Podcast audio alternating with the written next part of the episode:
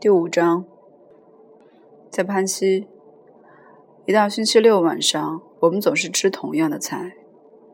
这应该算是道好菜，因为他们给你吃牛排。我愿意拿出一千块打赌，他们之所以这样做，只是因为星期天总有不少学生家长来校。老隋魔大概认为。每个学生的母亲都会问他们的宝贝儿子：“昨天晚饭吃了些什么？”他就会回答：“牛排。”多大的骗局！你应该看看那牛排的样子，全都又硬又干，连切都切不开。而且在吃牛排的晚上，总是给你有很多硬块的土豆泥。饭后点心也是苹果面包屑做的布丁。除了不懂事的低班小鬼和像阿克莱这类什么都吃的家伙以外，谁都不吃。可是我们一出餐厅，不禁高兴起来。地上的积雪已有约莫三英尺厚，上面还在疯狂地下个不停。那景色真是美极了。我们立刻打起雪仗来，东奔西跑，闹着玩儿，的确很孩子气。不过每个人都玩得挺痛快。我没有约会，就跟我的朋友马尔博罗萨德那个参加摔跤队的商量定，打算搭公交汽车到埃杰斯镇去吃一客汉堡牛排，或者再看一场他妈的混账电影。我们两个谁也不想在学校里烂屁股坐整整一晚。我问马尔能不能让阿克莱跟我们一块儿去。我之所以这样问，是因为阿克莱在星期六晚上什么事也不做。只是待在自己房间里，挤挤脸上的粉刺。马尔说：“能倒是能，不过他并不太感兴趣。他不怎么喜欢阿克莱。不管怎样，我们俩都各自回房收拾东西。我一边穿高筒橡皮鞋套什么的，一边大声嚷嚷着问老阿克莱去不去看电影。他从淋浴室门帘听得见我说话。”可是他并不马上回答，他就是那样一种人，问他什么事都不肯马上回答。最后，他从混账门帘那过来了，站在淋浴台上，问我还有谁同去。他老是打听什么人去什么地方。我敢发誓，这家伙要是在哪儿沉了船，你要把他救到一只他妈的船里。他甚至跨上救生船之前都要打听是哪个在划船。我告诉他说还有马尔博罗萨德同去。他说：“那个杂种，好吧，等我一会儿。”听起来倒好像是他在给你很大的面子呢。他总要过那么五个钟头才能收拾停当。在他收拾打扮的时候，我走到自己的窗口，打开窗。光着手捏了个雪球，这雪捏起雪球来真是好极了。不过我没往任何东西上扔，我本来要往一辆停在街对面的汽车上扔，可我后来改变了主意。那汽车看上去那么白，那么漂亮。跟着，我要往一个救火龙头上扔，可那东西也显得那么白。那么漂亮。最后，我没往任何东西上扔，只是关了窗，在房间里走来走去，把雪球捏得硬上加硬。后来，我、普罗萨德和阿克莱三个一起上公交车的时候，我手里还捏着那个雪球。公共汽车司机开了门，要我把雪球扔掉。我告诉他说：“我不会拿它扔任何人。”可他不信。人们就是不信你的话。波罗萨德和阿克莱两个都已看过正在上演的电影，所以我们只是吃了两个汉堡牛排，玩了会儿弹球机，随后乘公共汽车回潘西。我倒不在乎没看到电影，好像是个喜剧，凯利·格兰特主演。反正是那套玩意儿。再说，我过去也跟博罗萨德和阿克莱一起看过电影，他们两个见了一些毫不可笑的事物，都会笑得像个疯子似的。我甚至不乐意坐在他们身旁看电影。我们回到宿舍里，还只八点三刻。而博罗萨德是个桥牌迷，一回到宿舍就到处找人打牌去了。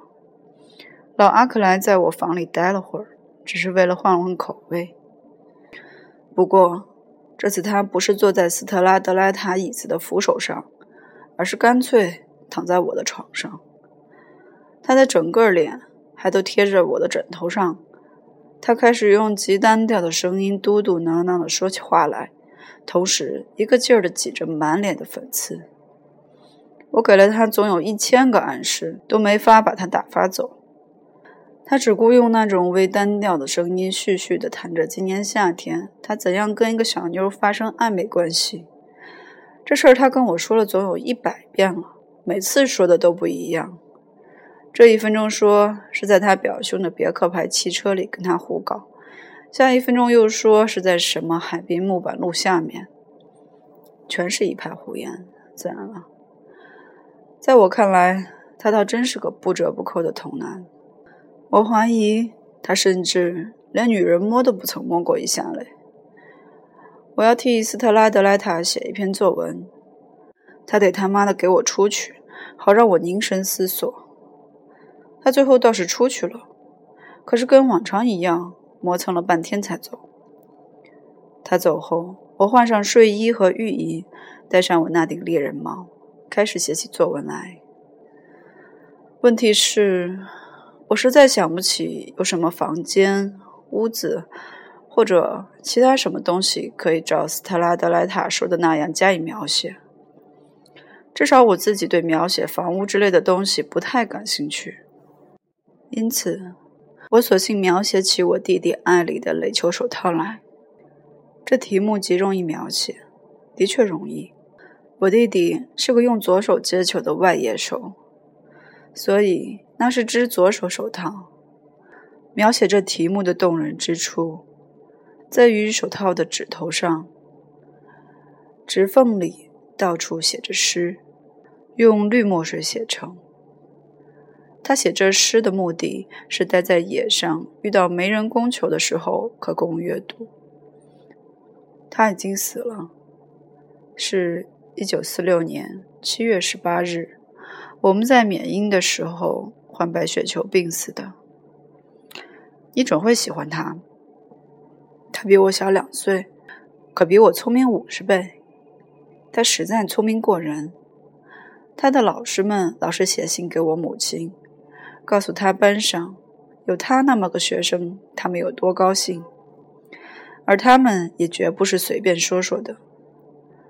他们说的的确是心里话。他不仅是全家最聪明的孩子，而且在许多方面还是最讨人喜欢的孩子。他从来不跟人发脾气。大家都以为有红头发的人最最容易发脾气，可艾莉从来不发脾气。她的头发倒是极红极红，我来告诉你，他有什么样的红头发吧。我十岁就开始打高尔夫球，我还记得十二岁那年夏天，有一次正在打高尔夫球，我忽然觉得只要猛一转身，就会看见艾丽。我转身一看，果然不错，他正坐在篱笆外的自行车上呢。围着高尔夫球场有道篱笆，他坐在离我约莫一百五十码的地方，在看我打球。他就有那样的红头发，可是天哪，他真是个好孩子。